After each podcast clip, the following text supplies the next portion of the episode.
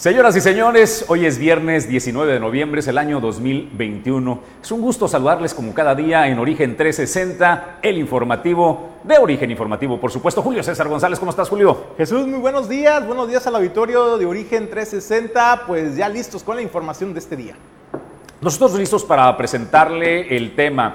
Hoy hablaremos de este presupuesto de egresos que eh, la gobernadora eh, del estado de Colima, la gobernadora constitucional Indira Vizcaíno, ha presentado al pueblo de Colima acompañada de Fabiola Verduzco Aparicio, quien es la secretaria de Planeación, eh, Finanzas y Administración. Nos dan la numeralia de qué rubros se van a recortar, ahorro, dónde se va a ahorrar, a dónde se va a direccionar ese ahorro, porque al final de cuentas es un tema de semántica nada más, ¿eh? este, el tema de ahorro. No es dinero que digan ya no nos lo vamos a gastar, no es dinero que quito de aquí para ponerlo acá. Eso, eso hay que entenderlo. Eh, datos también acerca de eh, cómo tendrán que enfrentar el cierre de año. Va a ser un cierre de año duro, muy, muy duro para Indira Vizcaíno, porque bien lo decías, no hay chistera, no hay sombrero de mago, no hay varita para sacar el dinero este, y hacerle frente a las necesidades, Julio. Y Jesús, bueno, el día de ayer presentó este presupuesto de egresos a la gente eh, de Colima, a los colimenses. Este presupuesto que días antes había sido presentado ante el Congreso del Estado. Bueno, pues el día de ayer eh, pudimos conocer un poquito más los colimenses acerca del contenido de este paquete económico. Y Jesús, lo que llama la atención también es el mensaje que manda Indira Vizcaíno al señalar que es un presupuesto honesto, es un presupuesto apegado a la realidad que vive hoy en día el Estado de Colima en materia financiera, pero principalmente que se enfoca Jesús en aquellos rubros tan importantes como es educación, seguridad, pero también dice Indira Vizcaíno Jesús, entrarle de manera seria y formal al pago de la deuda heredada por el, anterior eh, gobierno estatal eh, que recibió Indira Vizcaíno.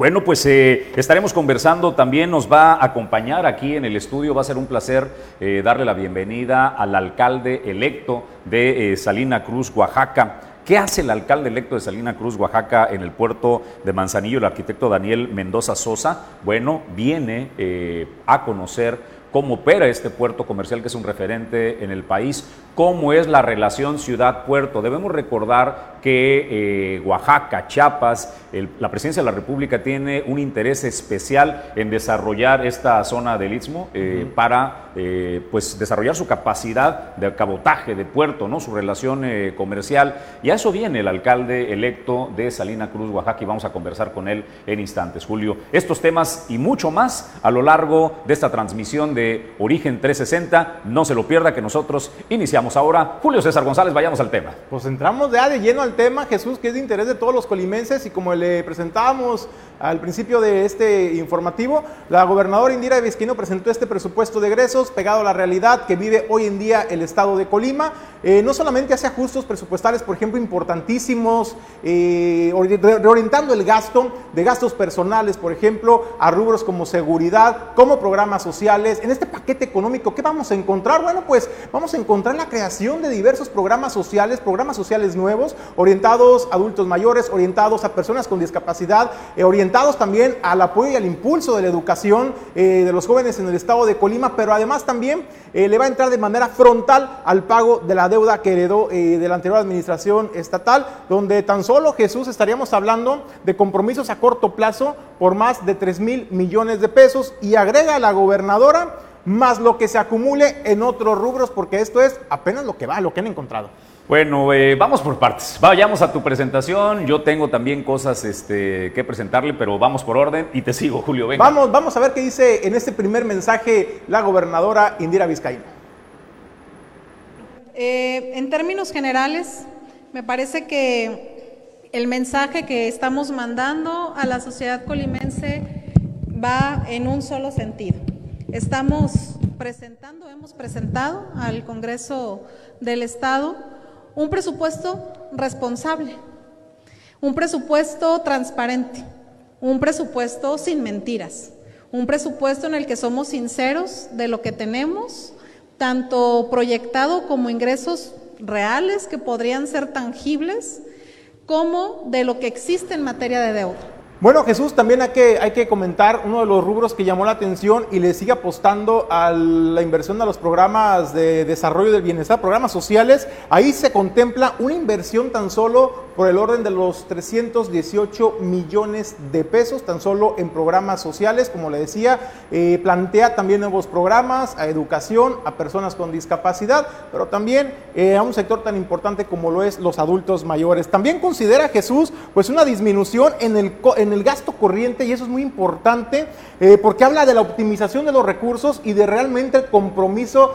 de la austeridad republicana que tanto hay en el discurso de Morena. Indira lo traslada ya los hechos. En ese sentido, pues mencionó que los ahorros eh, estimados en gasto corriente asciende a 183, a, 183 millones de pesos tan solo en este rubro, así como también Jesús se contemplan inversiones importantes. Pausa, regrésate al, rubro anterior. Al rubro de gastos eh, de gasto corriente. Eh, vamos explicándole a la gente de qué habla este rubro, o sea, ¿qué es gasto corriente, Julio? El gasto corriente, Jesús, se refiere, por ejemplo, a gastos de unidades de combustible, electricidad, renta de inmuebles, telefonía celular, mantenimiento de las oficinas estatales que hoy en día pues ya no van a operar muchas de ellas, porque hay que recordar eh, que después de esta reingeniería que hizo el gobierno estatal de Indira Vizcaíno, pues obviamente se concentran varias dependencias en una sola y esto permite eh, pues optimizar los recursos en gasto corriente y en este rubro, Jesús, son 183 millones de pesos lo que se está ahorrando el gobierno de Indira Vizcaíno Silva. Bueno, pues entonces para que lo entienda, van a, este, a bajar el gasto.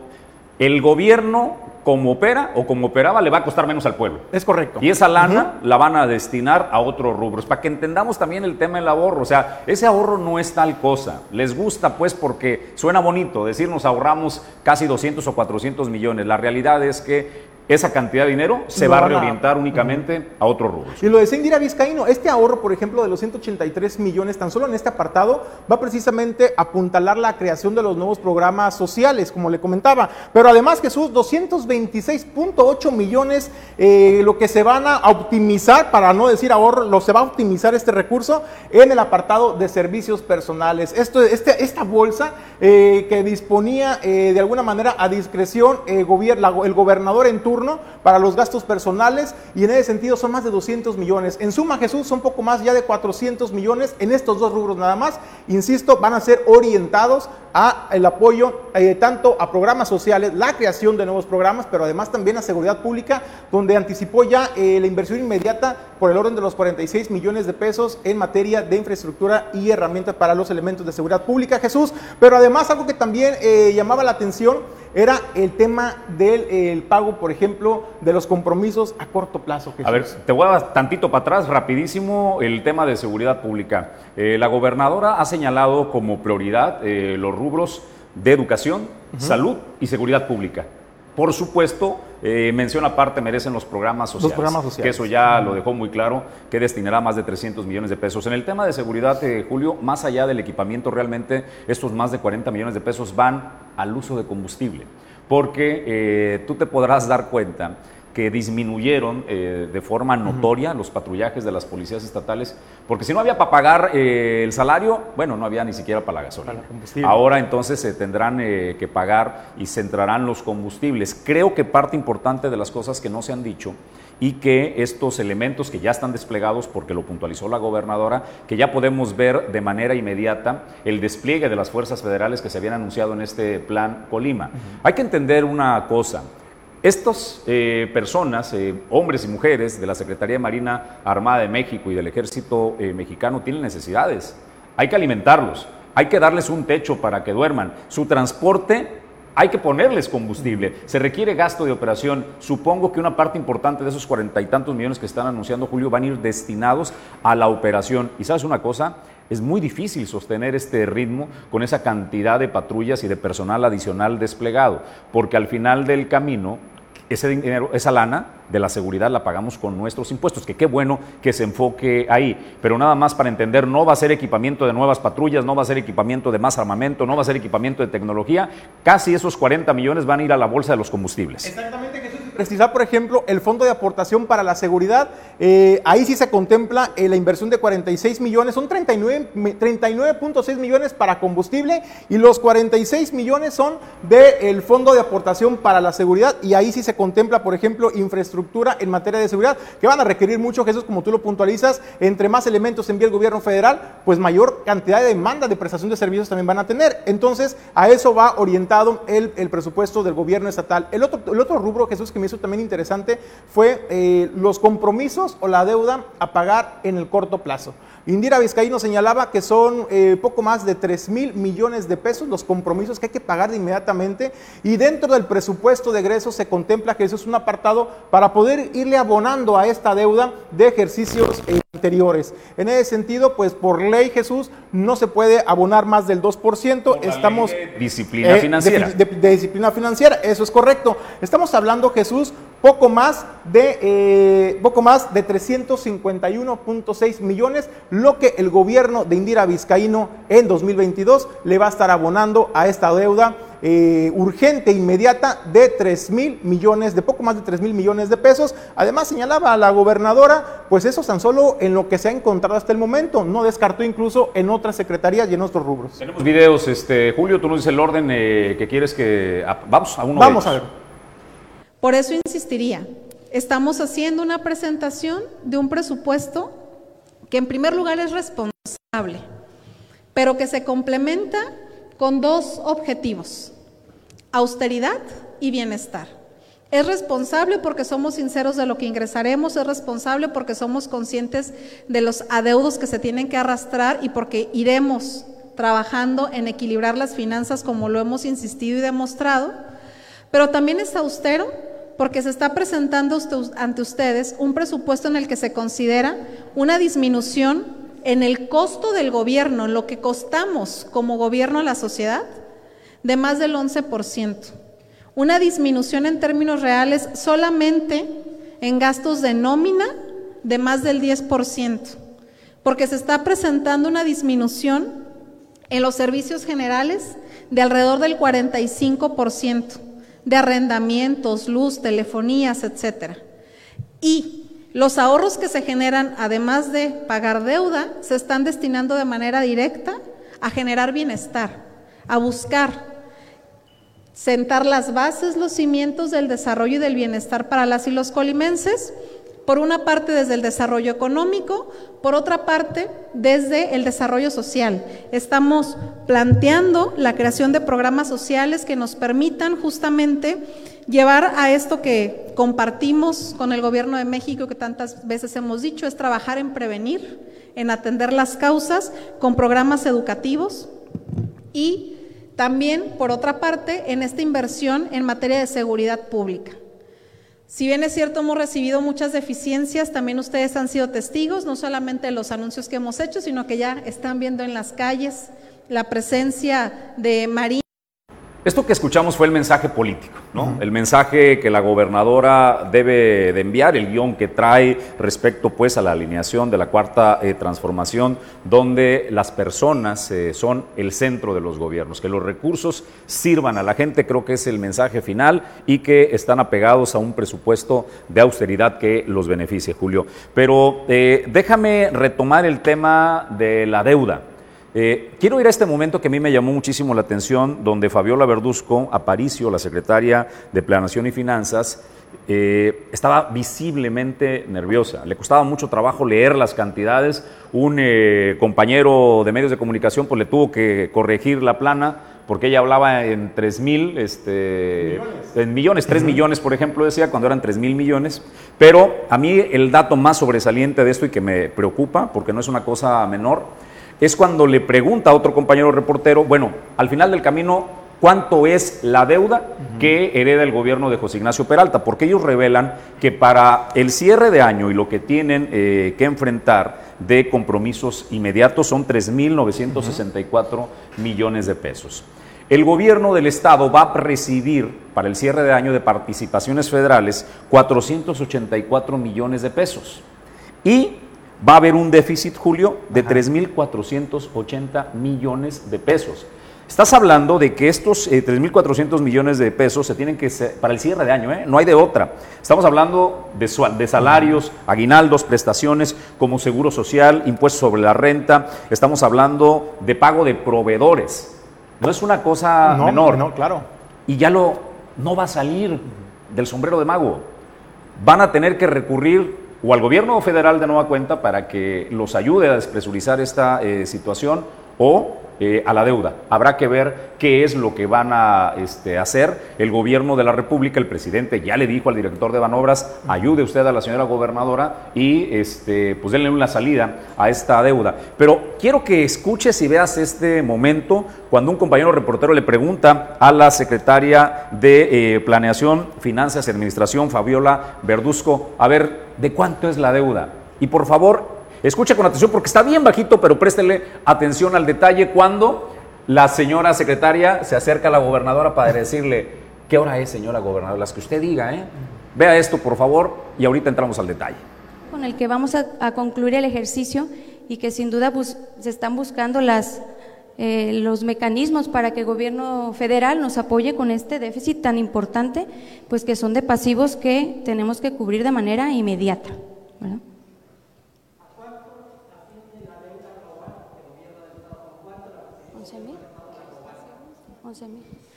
Alrededor, alrededor de 11 mil millones de pesos. Este, este monto... Lo que vemos es una secretaria de planeación que este, espera la aprobación de su jefa para no dar un dato incorrecto, porque en el mensaje político se ha venido insistiendo que la deuda heredada, sin aportar mayores números ni mayores detalles, solo dicen puede crecer, es de más de 11 mil millones. Cuando le preguntan a la secretaria de planeación, es ¿De cuánto es? ¿Cuánto digo? ¿En cuánto quedamos? ¿En cuánto quedamos, señora gobernadora?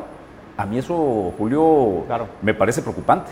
Este, me parece preocupante, primero, que una secretaria de Planeación, Finanzas y Administración no tenga idea en concreto este, cuánto es la deuda. Y luego da un argumento que como que le puede salvar la plana. Dice, ah, es que estos 3.964 millones que tengo yo de deuda registrada es del gobierno central porque luego el gobierno del Estado debe muchos rubros, debe participaciones federales, debe este, otros tantos temas, y eso suma los 11 eh, mil millones.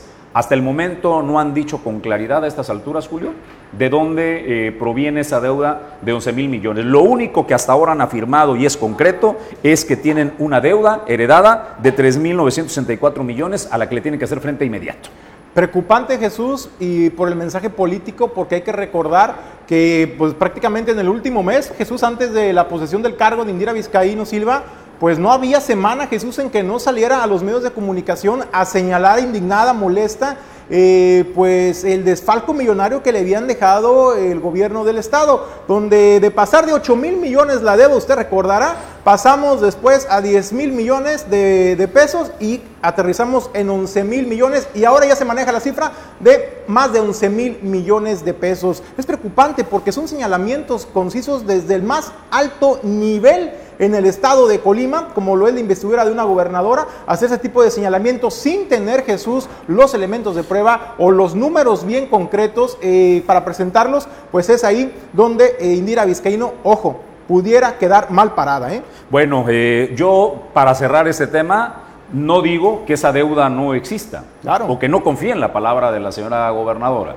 solo que a la hora que haces las preguntas, este, no traen elementos para decirte de manera concreta, están de esta manera. Y cuando ves la actitud de una secretaria de Finanzas Planeación, que le pregunta cuánto quiere que diga, señora gobernador, o cuánto debo decir, pues la verdad a mí sí me causa este, suspicacia suya. Honestamente, a mí también en ese tema, Jesús, por lo que comentas. Pero por otra parte, ¿sabes qué me deja a lo mejor un aire o un dejo de tranquilidad a lo mejor o de certeza de que Indira Vizcaíno sabe perfectamente lo que está haciendo y cómo piensa maquinar y manejar todo ese tema financiero?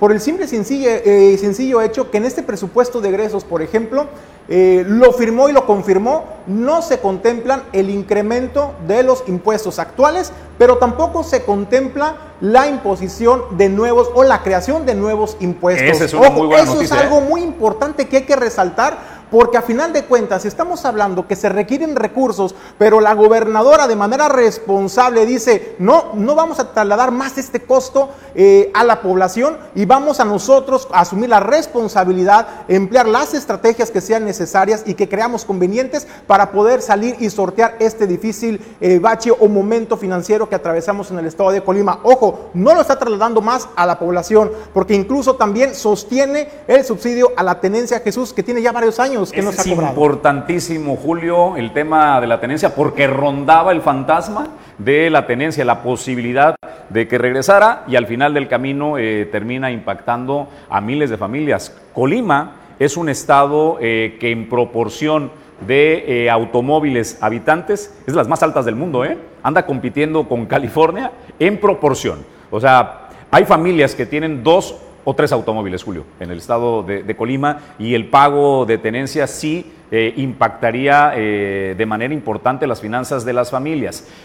Los gobiernos, eh, el gobierno federal ha venido sugiriendo, eh, el primer secretario de Hacienda del presidente de la República le sugirió la necesidad de este eh, impuesto, que los estados cobraran la tenencia. Y es que está contemplado por parte del gobierno federal en este acuerdo que tiene con las entidades, donde es decisión de cada entidad que se pueda cobrar o no la tenencia. En el caso de Colima es una buena noticia, seguirá el subsidio y no se pagará al menos durante el 2022 la tenencia. ¿Y qué significa eso, Jesús? Ojo, si el gobierno de Indira Vizcaíno cobrara la tenencia, además de los recursos que se harían llegar eh, en este tema, también eso se vería reflejado en el reparto de participaciones federales, es decir, un extra más de las participaciones federales que estaría recibiendo el estado de Colima, Jesús. Y en ese sentido, pues la verdad es que eh, hay que recordarlo y hay que puntualizarlo. Usted va a recordar al auditorio de 360 de Origen 360 eh, cuando, cuando un Estado, un gobernador se veía en una situación similar, que hay que decirlo, es sin precedentes lo que se está viviendo en el Estado de Colima hoy en día, recurrían precisamente al pago, al cobro de la tenencia vehicular. Entonces, por eso no sonaba descabellado incluso Jesús que Indira Vizcaíno pudiera recurrir a este mecanismo de reactivar el cobro de la tenencia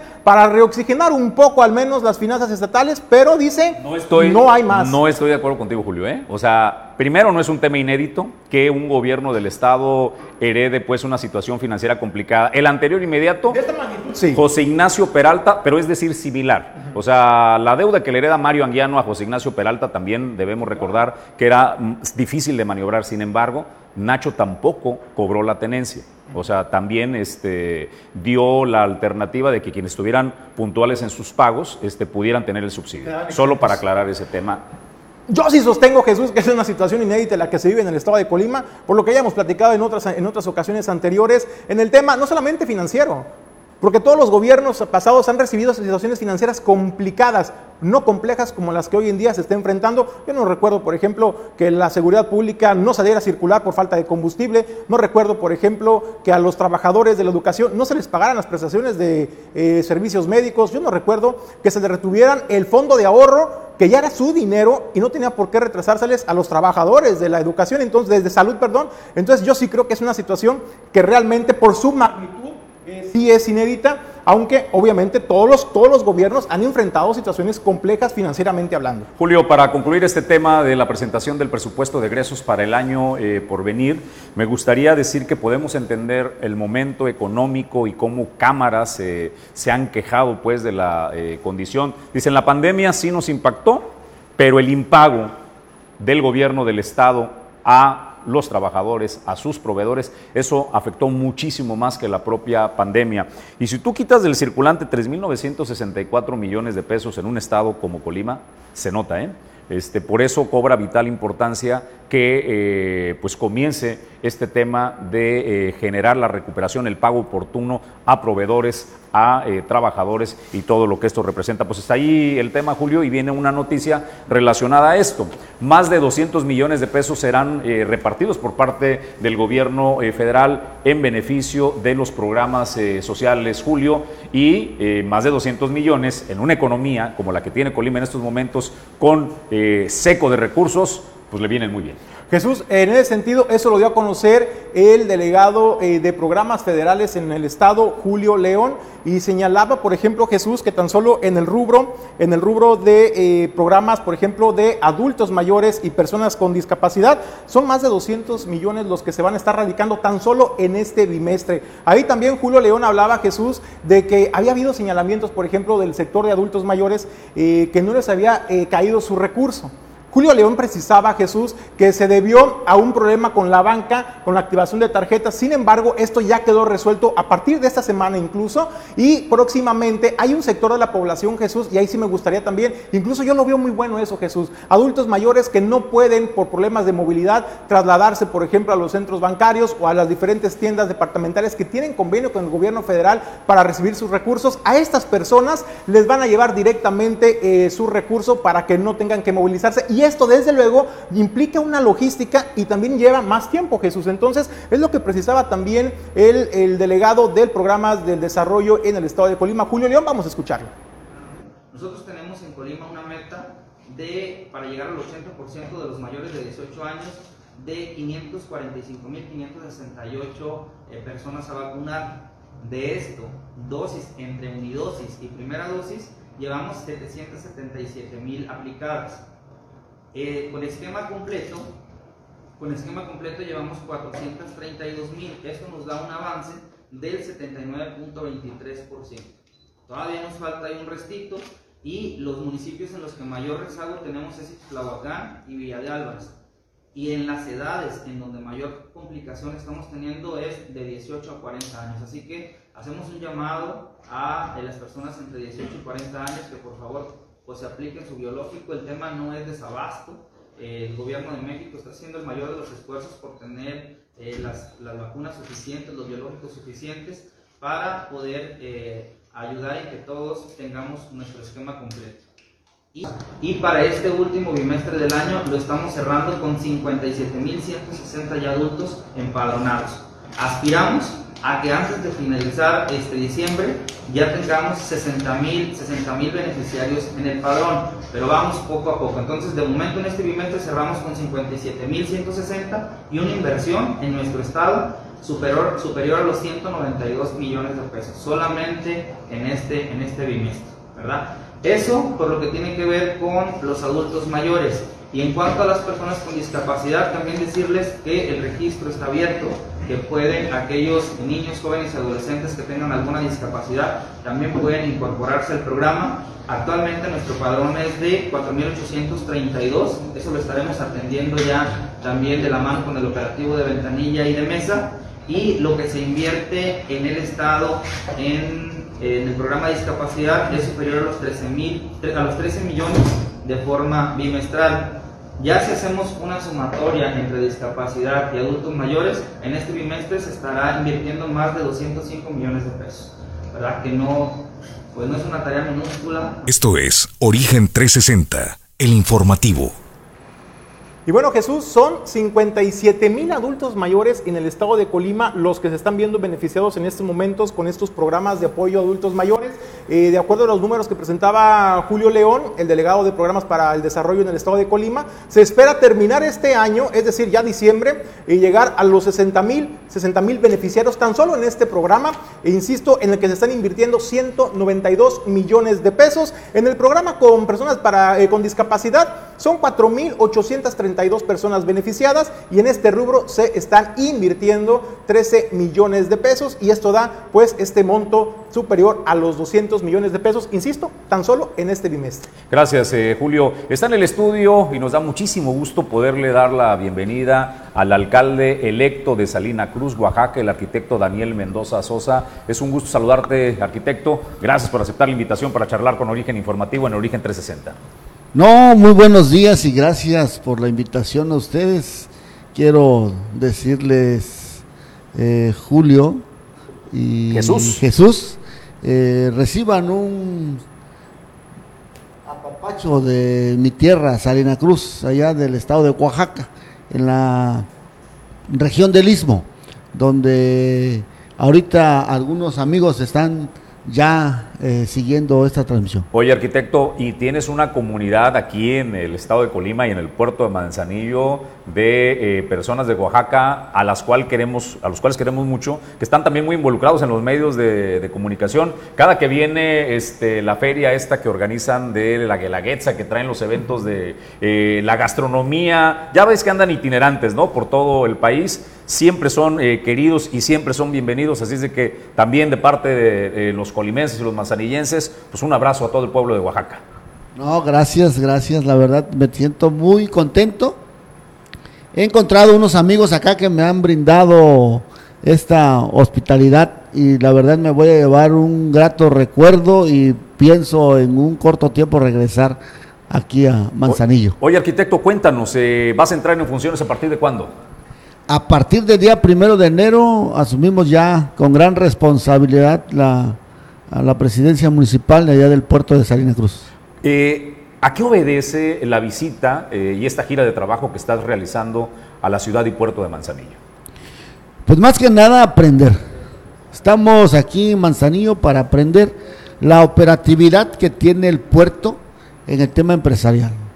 Para mí es importante porque en Salina Cruz se está ya desarrollando uno de los proyectos más importantes del presidente de la República, que es el corredor interoceánico. Esto va a conectar Salina Cruz con Coaxacualcos, eh, vía ferias y también del transporte de carga pesada. Eh, es un proyecto a nivel nacional que esto sin duda nosotros como salinacrucenses vamos a tener un detonante empresarial, económico, político, social, cultural. Entonces todo esto, estamos aquí en Manzanillo hoy para aprender de cómo la movilidad en ese sentido ha ayudado a Manzanillo a desarrollarse. Y nosotros, como decimos allá, que estamos en pañales, mi compromiso es venir a aprender para que de una forma organizada y planeada podamos dar este detonante importante en el puerto y nos ayude, nos ayude y sobre todo ayudar a nuestro presidente de la República, Andrés Manuel López Obrador, a que ese proyecto se culmine como fue trazado en noviembre del año 2023, tiene que iniciar la operatividad, la primera fase, donde se dice que se tiene que mover 2.5 millones de carga eh, en esta primera etapa. ¿PEUS o carga general, este, hacia dónde van enfocados? Así es. El proyecto principal es pasar la carga de Salina Cruz a Coaxacualcos para que cruce de continente. O sea, del Pacífico al, Golfo. Así es, pero va a haber movilidad terrestre también y eso necesitamos nosotros ahorita dejarlo plasmado en un plan municipal de desarrollo para que esto ayude al crecimiento de Salina Cruz de una forma ordenada. ¿Es lo que nos pasó acá, no, Julio?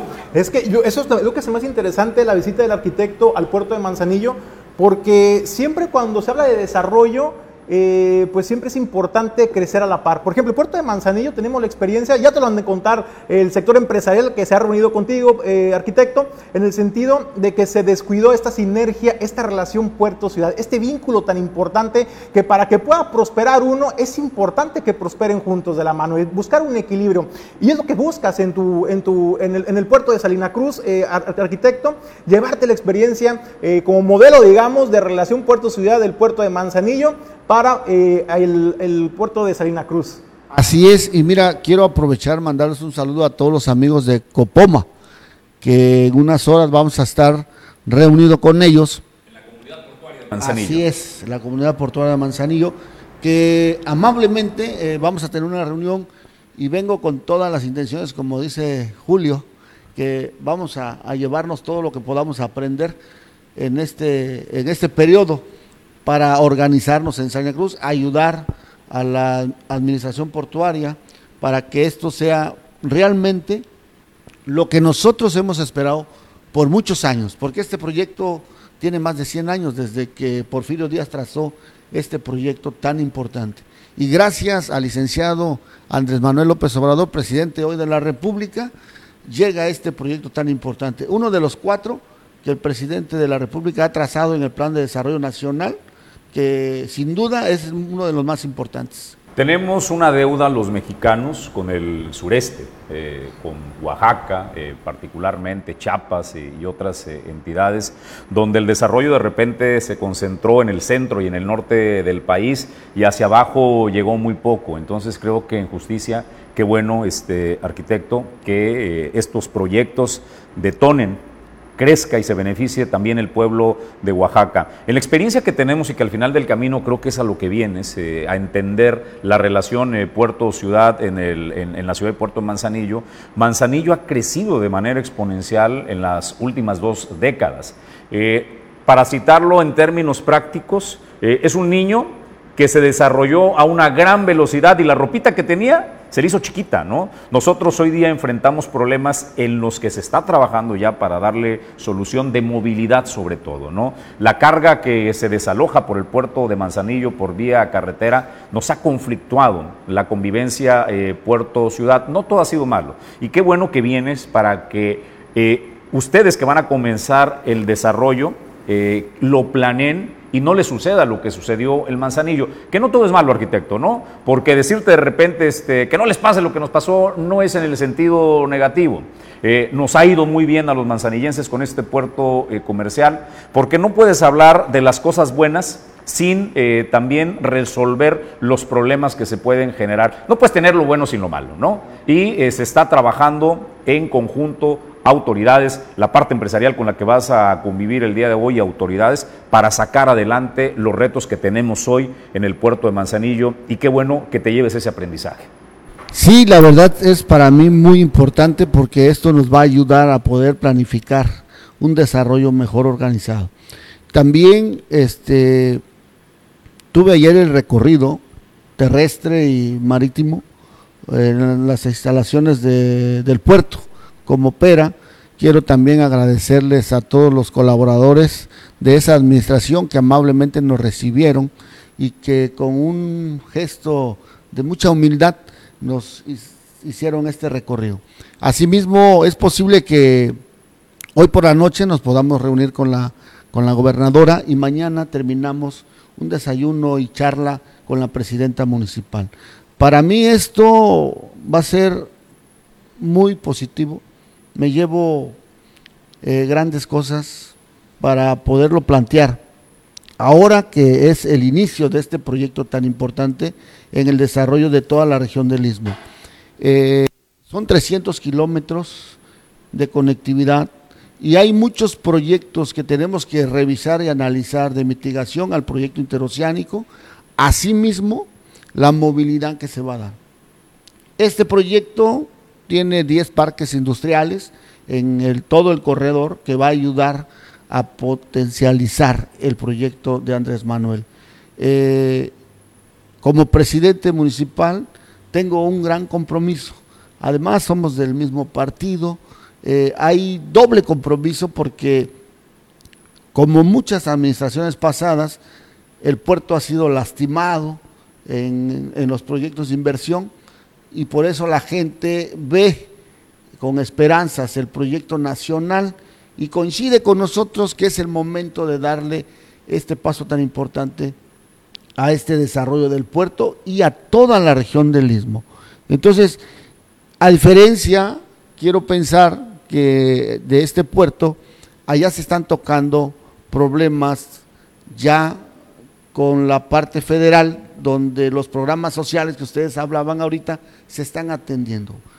Eh, hay un ejemplo, familias en los asentamientos irregulares pegados a las vías, que gracias al programa de vivienda con Sedato y con AVI se le está ayudando. Entonces yo ya estamos ayudando y trabajando.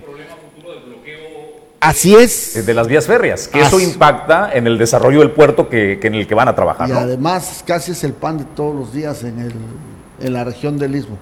la paz social es importantísima para el desarrollo, aquí lo hemos entendido muy bien, nos preocupa y nos ocupa, arquitecto. Así es, entonces estamos ayudando en la revisión de los proyectos, estamos ayudando en la reubicación de esas familias, o sea, sí estamos en la línea del licenciado Andrés Manuel que este proyecto tiene que ayudar a todas las familias. Y asimismo con los empresarios del puerto de Salina Cruz los he invitado a que este proyecto, en, cuestión de, de pesos, de mano de obra, de utilidad, sea repartido con todos los sectores empresariales, sindicatos, confederaciones, que este derrame económico sea para todos. Bien, pues arquitecto, casi para finalizar, preguntarte, eh, nosotros tenemos clara nuestra visión de, del puerto comercial de Manzanillo, de nuestra ciudad, pero desde los ojos de un alcalde electo, que es tu caso, de Salina Cruz, Oaxaca, ¿cómo percibes a este puerto eh, comercial de Manzanillo y a la ciudad de Manzanillo? Pues la verdad estoy sorprendido porque 3 millones 100 mil contenedores que se movió el año pasado y que hoy la cifra para este año es un poquito más, con una diferencia de 200 mil. Eh, la verdad se mueve mucho, bastante. Y me llevo como aprendizaje de que el puerto y ciudad están caminando de la mano. Veo obras muy importantes de infraestructura urbana. Eso quiere decir que hay una muy buena relación entre ciudad y puerto y es lo que me llevo como punto importante que tenemos que hacer en Salina Cruz. Eh, hoy voy a tener una charla con los amigos de Copoma y yo creo que ahí vamos a dejar más claro esta, esta visita que voy a tener o que estoy teniendo en estos días porque necesitamos llevarnos lo más que se pueda ¿sí? para poderlo aplicar en el desarrollo más importante del estado de Oaxaca y del país, porque Salina Cruz va a ser el puerto más importante de la República. Así de sencillo. Entonces sí, estoy preocupado, estoy preocupado y además eh, tenemos la convicción de ayudar a nuestro presidente de la República. Este proyecto eh, va a tener 26 metros de calado, van a llegar los barcos más importantes a nivel mundial se pretende que se debe de alcanzar mínimo 5 millones de contenedores al año eh, y además ahorita lo que veo en, eh, en, Manzanillo y lo que tenemos en Salina Cruz nos da para seguir creciendo de una forma ordenada. Esto eh, va a ayudar mucho al país y a la zona. Por muchos años, lo acabas de decir, fuimos como marginados, ¿no? El sureste del país. Ahora con este proyecto nos están integrando y es una responsabilidad de tu amigo Daniel Méndez para que podamos coadyuvar con los tres niveles de gobierno y si es necesario hacer una hermandad con el puerto de Manzanillo para ver de qué manera podemos ayudarnos y potencializar el proyecto de las navieras. Pues eh, alcalde, el alcalde electo de Salina Cruz, Oaxaca, es el arquitecto Daniel Mendoza Sosa esta mañana para Origen 360. Te agradecemos muchísimo, perdón, eh, Méndez. Méndez. Méndez eh, Sosa, te agradecemos muchísimo que nos hayas acompañado este día. No, yo me voy encantado, me llevo bonitos recuerdos de Manzanillo y he prometido regresar aquí porque la verdad la gente es muy linda y además me topé a unos paisanos anoche y disfrutamos de una rica y deliciosa pizza. Buenos días. Y la gastronomía de Oaxaca, pues es increíble. Sí. Qué bueno tenerte aquí, alcalde. Eh, gracias. que sea un éxito tu gira de trabajo por el Julio, estado. Jesús. Jesús. Muchísimas gracias, alcalde. Nosotros vamos a más información. Hay buenas noticias en cómo va el avance de la vacuna COVID, aunque estamos aspirando y soñando con que estamos ya en la normalidad, todavía tenemos eh, pandemia y estamos trabajando en ella, pero los números son alentadores en el estado de Colima de cómo avanza la vacunación y estamos cercanos a alcanzar el 80% julio de vacunados. Es correcto, también de eso hablaba el encargado de los programas para el desarrollo en el estado de Colima, Julio León en el sentido de que actualmente Jesús se tiene un avance en el proceso de vacunación de mayores de 18 años del 79.3% en esta aplicación. Señalaba que la meta, por ejemplo, para llegar eh, en el esquema completo de mayores de 18 años es de 545.568 eh, personas y a la fecha se han aplicado ya 777 mil vacunas entre dosis completas y primeras dosis, que es importante precisarlo. Y al el esquema de vacunación completas en el estado de Colima son 432 mil ya vacunas aplicadas. Escuchemos parte de lo que comentaba Julio León. Nosotros tenemos en Colima una meta de, para llegar al 80% de los mayores de 18 años, de 545.568 eh, personas a vacunar. De esto, dosis entre unidosis y primera dosis, llevamos 777.000 aplicadas. Eh, con esquema completo, con esquema completo llevamos 432.000. Esto nos da un avance del 79.23%. Todavía nos falta ahí un restito y los municipios en los que mayor rezago tenemos es Ixtlahuacán y Villa de Álvarez. Y en las edades en donde mayor complicación estamos teniendo es de 18 a 40 años. Así que hacemos un llamado a las personas entre 18 y 40 años que por favor pues apliquen su biológico. El tema no es desabasto. el gobierno de México está haciendo el mayor de los esfuerzos por tener eh, las, las, vacunas suficientes, los biológicos suficientes para poder eh, ayudar y que todos tengamos nuestro esquema completo.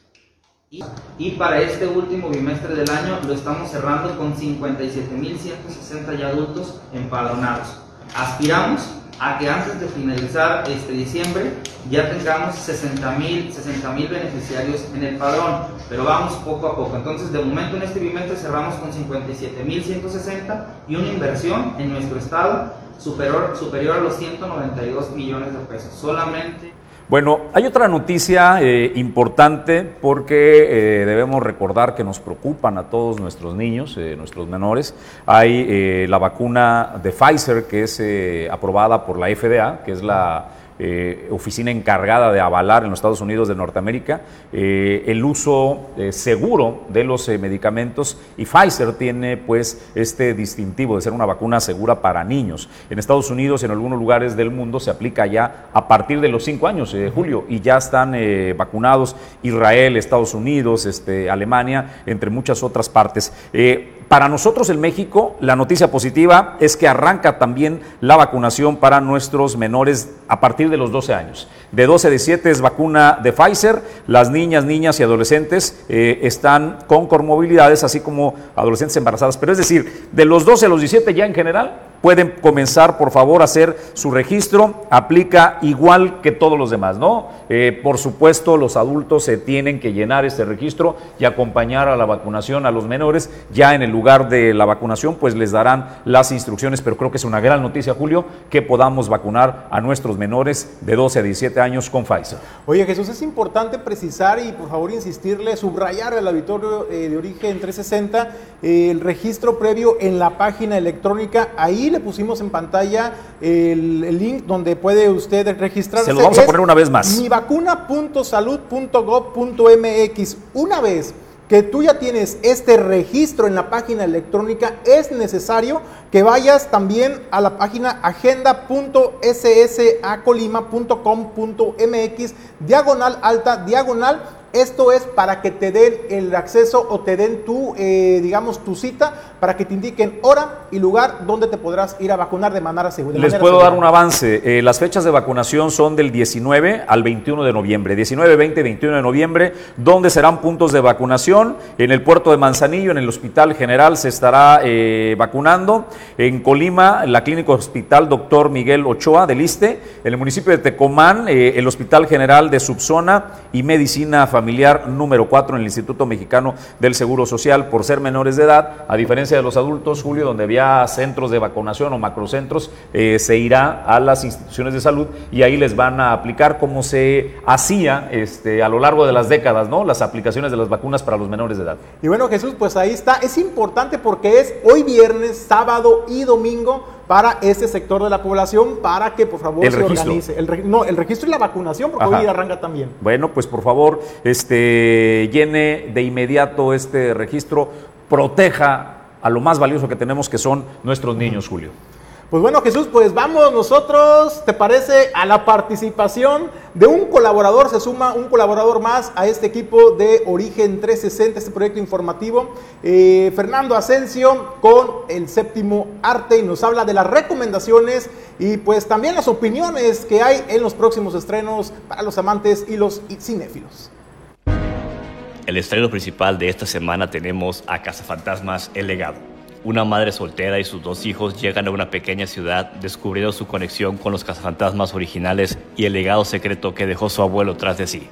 Con las actuaciones de Finn Wolfhard, a quien lo pueden reconocer como Mike de la serie Stranger Things, Sigourney Weaver, recordada por películas como Alien y Avatar, y el hombre más sexy del planeta según la revista People, Paul Rudd, quien ha aparecido en incontables películas de comedia, así como también más recientemente en el universo de Marvel como Ant-Man. Cuenta también con la participación de los cazafantasmas originales Bill Murray, Dan Aykroyd y Ernie Hudson. La dirección de esta película corre a cargo de Jason Reitman, hijo del director de las dos películas originales, Ivan Reitman. Cabe destacar que esta película es una secuela directa de las películas de 1984 y 1989, dejando fuera de la línea de continuidad a la película con elenco femenino del 2016, la cual no resultó tener un efecto deseado con la audiencia. Así que este fin de semana ya podremos contar con esta película en los cines de Manzanillo con 35 funciones dobladas al español y si tenemos suerte, una en idioma original. Dentro del cine mexicano contamos con dos estrenos. Blanco de Verano, Rodrigo, un adolescente solitario, es el rey de la vida de su madre, pero cuando ella lleva a vivir a su nuevo novio a la pequeña casa donde viven en las afueras de la Ciudad de México, Rodrigo se debate entre aceptar a la nueva familia o recuperar su trono, aunque sea a costa de la felicidad de quien más quiere. Del director Rodrigo Ruiz con la participación de Sofía Alexander, Fabián Corres y Adrián Ross. Yo Fausto Fausto, abrumado por el intento de suicidio de su madre Hilda, decide dejar la carrera de medicina y alejarse de la presión de su padre Bael. Se va a vivir a Barcelona donde conoce a Carmen y la embaraza. La situación económica obliga a Fausto a pedirle ayuda a su padre, el cual lo obliga a regresar a México, casarse con Carmen y entrar a trabajar a la empresa familiar dejando de lado todos sus sueños. Dirige Julio Berthley, actúan Arcelia Ramírez, Cristian Vázquez, Carlos Aragón, entre otros. Y eso es todo por esta semana. Estén atentos, nos escuchamos en siete días.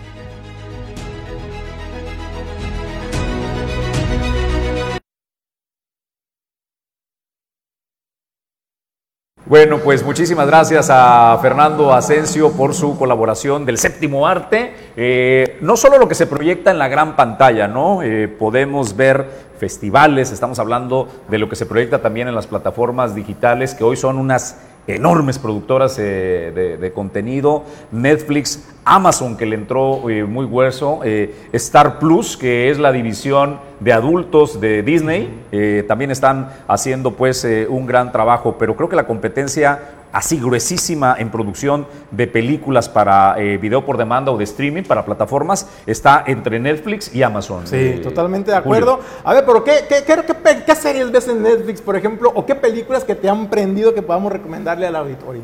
De mis favoritas, tengo una que se llama Peaky Blinders.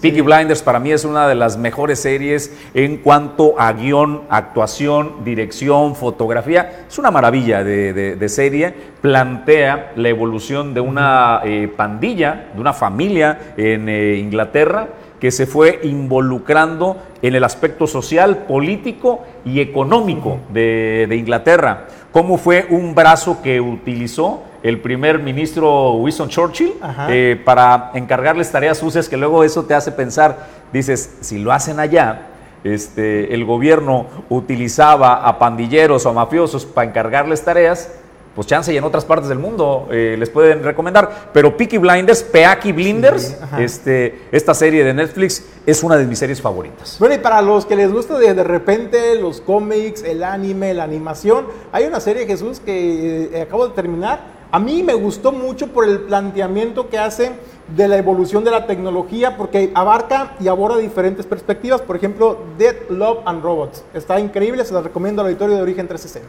Bueno, pues eh, disfrútelo y no se pierda el eh, séptimo arte, porque por fortuna estamos eh, pudiendo regresar a las salas.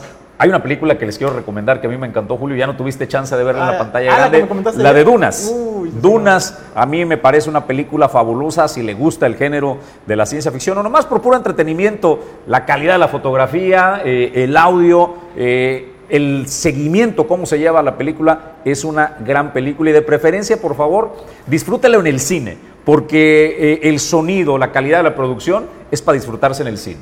Bueno, pues ya los que no pudimos ir al cine, pues vamos a esperar a ver que salga en alguna, en alguna plataforma de streaming de digital para poderla observar. Les va a encantar, les va a encantar. Oye, hablando de cine, eh, tenemos un eh, festival eh, de cine, precisamente la décima cuarta edición del Festival de Cine Documental Mexicano Sanate se va a realizar del 21 al 27 de noviembre en la Pinacoteca Universitaria. Fíjate Jesús que eh, retoman las actividades y este Festival de Cine Documental Mexicano Sanate eh, el año pasado se realizó, pero de una manera un poco híbrida, lo que no permitió, porque la esencia de, este festival eh, de cine Sanate, pues es el que la gente pueda ir y ver estas películas, estos documentales eh, proyectados directamente. ¿Cuál es la particularidad de este festival? Bueno, Jesús, que solamente se proyectan una sola vez estos documentales y la verdad es que son 29 documentales o 29 proyectos que se van a estar mostrando a los colimenses. De estos 29, Jesús, 18 son producciones de colimenses aquí en el estado de Colima en este formato documental. Yo la verdad tengo que confesarlo, eh, yo no las conozco, sí tengo inquietud por ir a verlo. Ojalá que los organizadores de Sanate lo pudieran hacer un poco más itinerante para traerlo también a la zona de costa, porque hay quienes también queremos ir a, a apreciar este arte. ¿Sabes qué me sorprende muchísimo? La gran cantidad de productores de cine y creadores que tenemos en el estado de Colima, Julio. Este, tenemos una gran eh, cantidad, perdón. Y con premios, ¿no? Este, con premios. Estamos trabajando para invitar a estos recién galardonados eh, jóvenes que ganaron un, eh, un festival de una canción para María es el corto, ¿no? Este, que, que realizaron. Y eh, en el próximo descorche del jueves, a las 8 de la noche, no se lo pierdan, los vamos a tener aquí en el estudio en Torrepuerto para que lo vean. Pues vamos a ver este anuncio de este festival Sanate en su décima cuarta edición. Creo que ha sido algo eh, pues muy bueno para los realizadores, realizadoras y tanto para el público, tener la posibilidad de acercarse a las películas más allá de la exhibición. ¿Qué pasa? No? Las películas no solamente nosotros creemos que el cine documental puede cambiar el mundo, por ejemplo, pero que puede cambiar el mundo en la medida en que se relacione con los espectadores, en lo que toque los corazones de esas personas, en lo que el diálogo se genere. ¿no? Por eso propiciamos que el festival sea cercano, que sea íntimo, que sea de alas abiertas, ¿no? No hay zonas VIP, no hay este, eh, alfombras rojas en ese sentido, ¿no? Siempre lo que nos hemos preocupado es principalmente por nuestro público, ¿no? Un festival sin películas no puede existir, pero un festival sin público no tiene razón de existir. Esto es Origen 360, el informativo. Bueno Jesús, pues ahí está la invitación para todo el auditorio de Origen 360 en el estado de Colima para que eh, pues vayan y presencien y aprovechen pues este arte documental y de las producciones sobre todo de los colimenses. Gracias eh, Julio. El Movimiento de Regeneración Nacional para, por el momento, el tema de sus afiliaciones. Les está yendo también en la captación de almas, este, que ahorita dicen, no, espérenme tantito. Vamos a concentrar nuestro esfuerzo en la revocación de mandato del eh, presidente de la República. Es así, es correcto, Jesús. Fíjate que Dulce Huerta Araiza, quien es la responsable de afiliación de Morena Colima, pues anunció que fue el 30 de octubre pasado cuando se suspendió el proceso de afiliación y reafiliación a este movimiento de regeneración nacional. Son cerca de 400 personas, Jesús, las que van a estar en este frente de batalla para trabajar eh, en el tema de la revocación de mandato del presidente Andrés Manuel López Obrador. Aquí en el estado de Colima eh, se estará realizando el 10 de abril esta consulta y pues ellos están echando toda la maquinaria y concentrando los esfuerzos en este tema únicamente eh, eh, por el momento, de acuerdo a los lineamientos que les mandan desde eh, Morena, oficinas centrales, desde el CEN de Morena. En ese sentido, entre las acciones, Jesús, que estarán implementando, echando mano de estos 400 personas organizadas en este comité de defensa, así se llama, estarán yendo casa por casa, caminando los barrios y las colonias. ¿Para qué? Pues para transmitir los logros y los beneficios que ha tenido el gobierno de Andrés Manuel López Obrador en los mexicanos, ahora particularmente en los colimenses. Y en ese sentido, Jesús, pues esto era lo que comentaba Dulce Huerta Araiza momento también de informarles que se ha suspendido de manera temporal en todo el país, precisamente porque en el Movimiento de Regeneración Nacional nos encontramos en una eh, transformación completamente importante. En ese sentido, nos estamos organizando para hacerle frente también a la consulta popular para la ratificación de mandato de nuestro presidente, Andrés Manuel López Obrador, y hemos estado iniciando una conformación territorial de nuestros comités de defensa. Eh, de manera pues temporal se ha hecho la suspensión precisamente para no tener ningún inconveniente por parte del órgano electoral y pues bueno, hemos seguido avanzando con tareas firmes dentro propiamente aquí en el estado de Colima. Eh, hace unos cuantos días, el domingo pasado, estuvimos haciendo toma de protesta de casi 200 personas que se han identificado con nuestro movimiento y que ya forman parte de un comité de defensa de la Cuarta Transformación. Nuestros comités se identifican por eh, colonia, comunidad o barrio. Eh, en algunas de las colonias pues hay más de dos, dependiendo la magnitud territorial de cada una de ellas. Y pues bueno, ya tenemos cerca de 400 personas organizadas en un comité de defensa y seguiremos avanzando. Esa es la tarea que nos ha dado propiamente el CEN a nivel nacional para que continuemos aquí en el estado de Colima. Esto se estará haciendo eh, a partir de también en enero. Esto es Origen 360, el informativo. Oye, luego la pregunta eh, que surge cuando ves a el Movimiento Regeneración Nacional promoviendo el tema de la consulta. ¿Es, ¿Es válido si está dentro del marco legal? Fíjate que lo explicaba Dulce Huerta Jesús, que precisamente tuvieron que parar este proceso de afiliación y reafiliación al partido para poder hacer eh, la otra campaña, ¿no? el otro trabajo ya de campo, y eso es por disposición incluso del Instituto Nacional Electoral que les pedía o se concentran en un tema, porque no pueden ir los dos de manera paralela por el tema, pues de que se pudiera generar la manipulación eh, electoral, pues de la recaudación de firmas y de, ah, y de credenciales para eh, evitar la revocación del mandato en Jesús. En sentido, déjame decirte, son 10 mil afiliados entre nuevos Jesús y reafiliaciones. Eh, en el estado de Colima. Los municipios que más militantes o que más simpatizantes, para decirlo en ese término, eh, le aportan al movimiento de regeneración nacional, pues es el puerto de Manzanillo, Villa de, Villa de Álvarez y Colima, en la zona conurbada, los que eh, más le están aportando al movimiento de regeneración nacional. Además, Jesús, ¿sabes lo que reveló este dato? Que es muy interesante. Eh, en Colima aseguró, se tiene el interés de 90 mil personas por terminar su proceso de afiliación al movimiento de regeneración nacional. 90 mil personas fue el dato que dio. Bueno, pues es el PRI en sus mejores tiempos, ¿no? O sea, está en el traen todo el power, pues ¿quién no quiere ser parte del movimiento de regeneración nacional? Hay un que dice, ¿no? Todos quieren bailar con la quinceñera o todos quieren eh, bailar con la, por la reina del baile, ¿no? Entonces, ahora la reina del baile, pues es morena. Oye, Uli, este, allá nuestro productor general, si pudieras proyectar ahorita, este, cuando tengas oportunidad, esta foto que te mandé, porque recuerdan que les había eh, comentado que el fideicomiso, el CEFIDE, que estaba acéfalo, este, bueno, pues ya han dado eh, nombramiento. Eh, pero si quieres, primero vamos a la nota de Rodolfo porque tenemos nuevo director de Instituto de Ferias y Exposiciones, ¿no? De Colima. Se va Petronilo Vázquez y entra eh, una persona que ha sido cercano a varios gobiernos y me sorprende, la verdad, la habilidad de, Rodolfo eh, para este, posicionarse en distintos eh, gobiernos. Lo vimos con Silverio Cavazos, lo vimos eh, con Mario Anguiano y ahora se eh, estará haciendo cargo de este Instituto de Ferias y Exposiciones en el estado de Colima, Rodolfo Aguilar Dávalos, ¿verdad? Es correcto, Jesús. Es un conocido del sector, particularmente de la canera, fue también empresario en su momento, eh, restaurantero Rodolfo, y pues es bien visto, Jesús, fíjate, por los empresarios de la gastronomía en el estado de Colima, se dijeron dispuestos eh, de trabajar y hacer equipo porque le están apostando, ¿sabes?, a un proyecto que es precisamente la Feria de Colima, Jesús. Buscan redignificar el proyecto y la esencia de lo que es la Feria de Colima. ¿Cuál era la esencia anteriormente, Jesús? Pues darle precisamente, traer eventos de espectáculos de otras personas de otras regiones, pero particularmente que la Feria de Colima se convierta en este escaparate de proyección, Jesús, de nuestros productores, de nuestros artesanos. Y dice eh, este el, presidente de Canirac en el estado de Colima, Felipe Santana, que eso es lo que van a apostarle para el estado de Colima y dignificar el tema de la Feria de Colima. ¿En qué se involucró mucho Rodolfo también eh, en el impasse en, que no estuvo en puesto de gobierno? Porque eh, Rodolfo venía desempeñado eh, primero como responsable estuvo de la Casa de Gobierno, ¿no? Eh, con uno de los gobernadores, y luego se encargaba de giras. Es un muy buen coordinador eh, de eventos y de giras.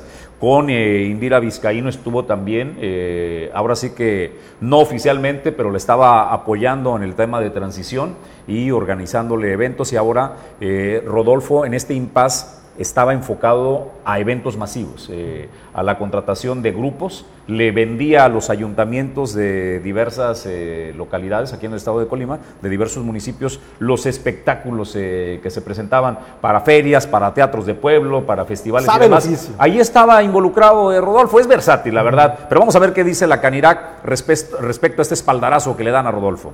Dárselo es algo que él, él lo ha dicho, él quiere una dignificación de la feria estatal creo que tiene toda la lógica del mundo. La feria estatal debe ser nuestro evento máximo, debe ser un evento en donde pues festejemos. Eh, el evento, el, el evento máximo de los colimenses pues debe de ser en donde busquemos cómo nos movilizamos y, y, y, cómo la potencializamos, ¿no?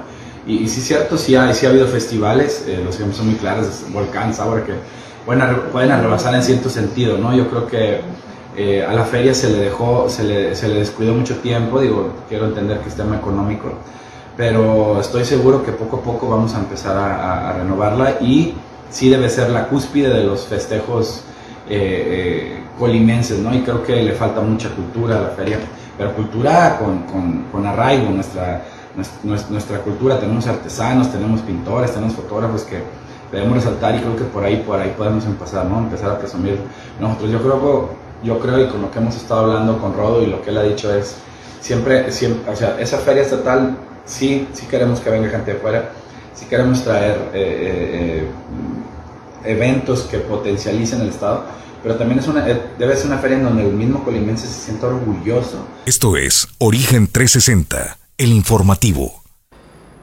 Felipe Santana de este, Canirac en Colima, pues dándole este espaldarazo y que ven bien que Rodolfo se haga eh, cargo del Instituto de Ferias y Exposiciones de eh, Colima. Oye, pues vamos al eh, tema de Cefidec. Cefidec, pues ya lo sabe, es este fideicomiso que ha permitido a empresas, a empresarios, a chicos medianos tener acceso a crédito y pues estaba acéfalo, ¿no? Esta eh, oficina depende de la Secretaría de Desarrollo Económico, lo habíamos dicho al inicio de la semana, pues que estaba en el limbo, tenían más de una semana que todo el personal estaba eh, despedido. Y la buena noticia es que Gerardo Servín de Cefidec, quien eh, estuvo en el gobierno de José Ignacio Peralta, encargado de esa oficina, Gerardo viene de la banca, viene de, de la banca privada, es un funcionario que ha hecho una muy buena tarea me consta que Gerardo servía a los intereses de la CEFIDEC, no del gobernador en turno, ¿eh? porque es un cuate estricto en aplicar eh, de manera rigurosa los créditos y el seguimiento y la recuperación de la cartera. Honestamente, me da mucho gusto que Gerardo repita porque eh, ha hecho una buena tarea. Y si lo ratifican en el cargo, Julio, lo que te estoy diciendo tiene mayor sentido. O sea, es un cuate que ha hecho bien la tarea. Ahí está con la secretaria de Desarrollo Económico, con Rosy Vallardo, que le acaban de entregar eh, hace un par de días este nombramiento y lo ratifican en el cargo. Pues bueno, Jesús, pues ahí está lo que, lo que quedaba pendiente, lo que veníamos platicando hace unos días apenas. Pues ahí está ya el nombramiento eh, de esta importante dependencia como es el CEFIDEC, por lo que representa, ¿no? Por la inversión y el apoyo a los empresarios en el sector. Bueno, pues Julio César González, momento de despedir el informativo 360. Muchísimas gracias por su atención esta mañana. Jesús, pues mañana, ah, no, el lunes, ya quiero venir mañana sábado. Oh, el lunes nos esperamos a partir de las 7.30 de la mañana.